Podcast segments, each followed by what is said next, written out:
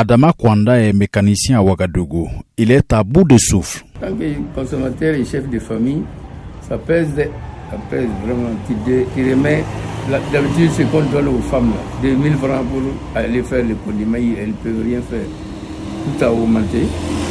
Maintenant, la source de ça, on ne comprend pas. Dans mon analyse, c'est parce qu'il y a les gens qui ont, tous ceux qui, qui cultivaient pour ravitailler les consommateurs, beaucoup ont fui, ils n'ont plus de champs à cultiver à cause du terrorisme.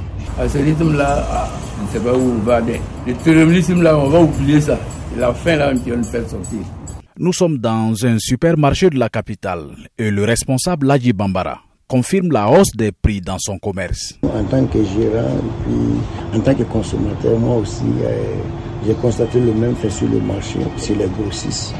Et vraiment, les, beaucoup de prix ont augmenté. Les produits laitiers actuellement viennent d'être augmentés, l'huile a augmenté. Et beaucoup de prix, je peux vous dire 98% des produits, le prix a augmenté. Voilà, jusqu'au même la farine, farine alimentaire, la farine de mille, ça a augmenté.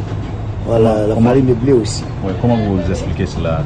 La guerre entre la Russie et puis l'Ukraine nous a carrément démoli.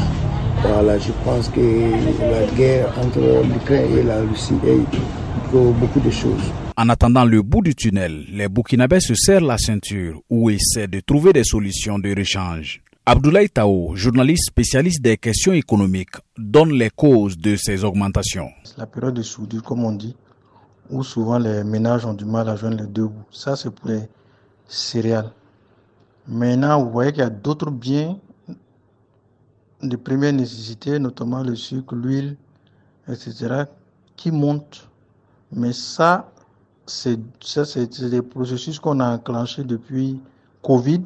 Il y a eu un impact justement sur le coût de transport. Avec euh, la guerre, la crise internationale qui est venue s'ajouter, ça va on s'attend effectivement à ce que euh, ces prix-là, les décalages soient un peu importants. Tout dépend des stocks que chaque pays a en sa disposition pour le gaz, la farine, euh, le pétrole.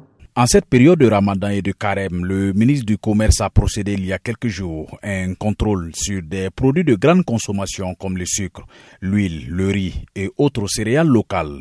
Selon le ministère, il s'agissait pour les équipes de vérifier le respect des prix autorisés, des marges, de la procédure d'importation, de la facturation, de la publicité et surtout le respect de la réglementation relative au commerce. Contrôler c'est bien, mais dans toutes les guerres, le premier perdant est la vérité des prix. Lamine Traoré, Ouagadougou, VOA Afrique.